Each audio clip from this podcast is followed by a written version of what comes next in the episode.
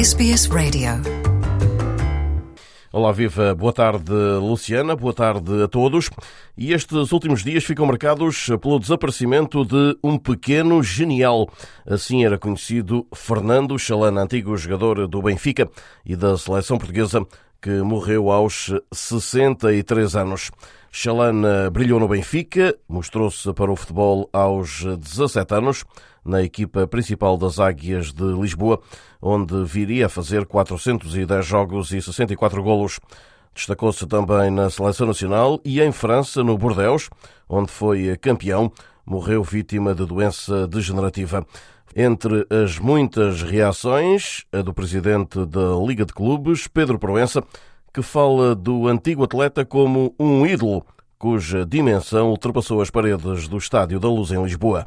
Entrou no, no panteão dos ídolos, eh, tornou-se uma figura, direi que consensual, em alguém que eh, foi muito mais do que uma figura de clube, foi eh, e simbolizava aquilo que o futebol tinha de melhor. A Federação Portuguesa de Futebol decretou um minuto de silêncio nos jogos deste fim de semana. Fernando Gomes, o presidente, considera por sua vez que Chalana era mítico. Indiscutivelmente, Chalana foi um dos melhores jogadores da história do nosso futebol e um nome que distinguiu Portugal no mundo. Lembro particularmente das suas exibições durante o Campeonato da Europa de 1984. Com o seu desaparecimento, o desporto e o futebol português perdem uma referência mítica. Já o selecionador nacional Fernando Santos despediu-se de um amigo talvez o adversário que mais me custou defrontar e mais dificuldades me pôs. A nossa amizade, que aquilo que se refletiu também na, quando foste meu adjunto, meu colaborador, prefiro a palavra meu colaborador e meu amigo, quando estivemos no Benfica juntos. O atual presidente do Benfica, Rui Costa, promete preservar a imagem de Chalana para sempre e lembra que foi com ele que abandonou os relevados enquanto meu treinador, aqueles momentos felizes dele de, de, de fazer os meinhos connosco, da intensidade com que ele tinha, pela, a paixão com que ele tinha pelo futebol, pelo Benfica.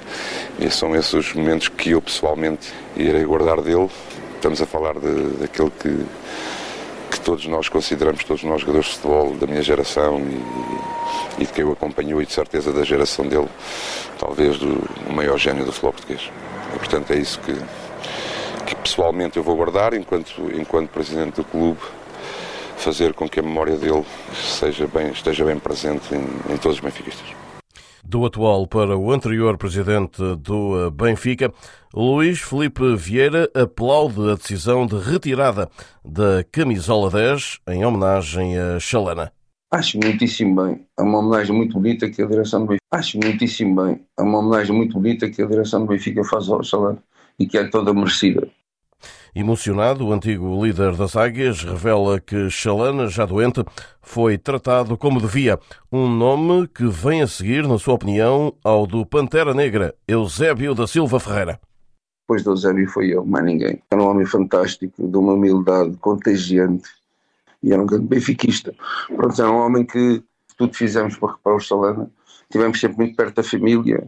Uh, antes da pandemia foi pena a pandemia ter aparecido porque Uh, havia, houve um período que nós íamos buscar às segundas, às quartas e às sextas a casa e ele passava o dia, tentávamos recuperar para ele fazer provas físicas. Fisicamente eu estava em condições, ou melhor, nas melhores condições possíveis, dentro de uma piscina, sempre acompanhado. Acabava a almoçar sempre no Seixal, ia para casa e aquilo ele começou a, melhorar muito mesmo, mas a melhorar muito mesmo, até reconhecer mais as pessoas e tudo.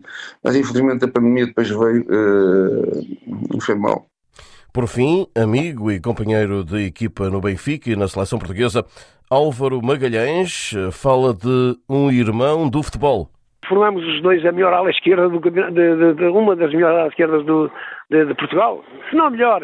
E, eh, e ele ajudou-me a crescer como jogador também. O meu querido Xalana, o meu irmão. Algumas das muitas reações ao desaparecimento de Fernando Chalana, um dos nomes maiores do futebol português de sempre. Antes de terminar, e nas modalidades, é uma espécie de motim no judo nacional. Os atletas olímpicos Telma Monteiro, Catarina Costa, Bárbara Timo, Rochelle Nunes, Patrícia Sampaio e Henri Gutidze acusam a Federação da Modalidade, nomeadamente o seu presidente Jorge Fernandes, de opressão e de clima tóxico e apelam à intervenção da tutela do desporto. Numa carta aberta nesta última semana, assinada por seis eh, judocas, estes lamentam que o presidente da Federação de Judo, Jorge Fernandes, continua a insistir na obrigatoriedade da presença em 52 estágios num ano, ameaçando com a exclusão da equipa. Um cenário que explicam os impede de participar em estágios internacionais e de treinarem com os melhores do mundo. A menos de dois anos dos Jogos Olímpicos de Paris, estes judocas pedem uma gestão criteriosa da carreira desportiva e financeira e apelando ainda a que as respectivas bolsas olímpicas sejam geridas pelo Comitê Olímpico de Portugal. E assim saímos eh, por hoje, não sei antes deixar um forte abraço para todos. De Lisboa, Rui Viegas para a Rádio SBS da Austrália. Want to hear more stories like this? Listen on Apple Podcasts, Google Podcasts, Spotify, or wherever you get your podcasts from.